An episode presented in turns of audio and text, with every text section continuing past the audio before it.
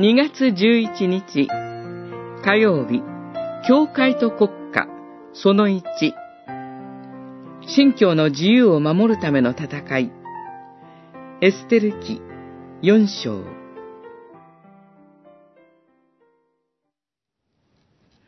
この時にあたってあなたが口を閉ざしているならユダヤ人の解放と救済は他のところから起こりあなた自身と父の家は滅ぼされるに違いない。この時のためにこそ、あなたは王妃の位にまで達したのではないか。四章十四節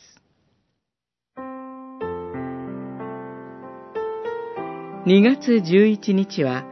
休日の建国記念の日ではありません。私たちにとっては、信教の自由を守る日であり、信教の自由と政教分離を守るための戦いを自覚する日です。戦前、2月11日は紀元節とされていました。神道神話に基づき、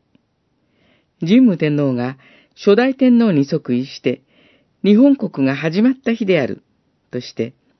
1873年に明治政府が定めた祭日でした。それが1967年より、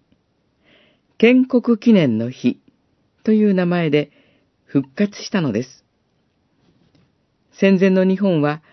天皇を荒人神とする再生一致の国家神道体制であり、神社参拝や天皇崇拝が国民に強制されました。教会もそれに追従する罪を犯しました。私たちは二度とその過ちを繰り返してはなりません。昨年の天皇代替わり儀式が政教分離の原則を無視して、神道の宗教儀式によって行われたことからもわかるように、再び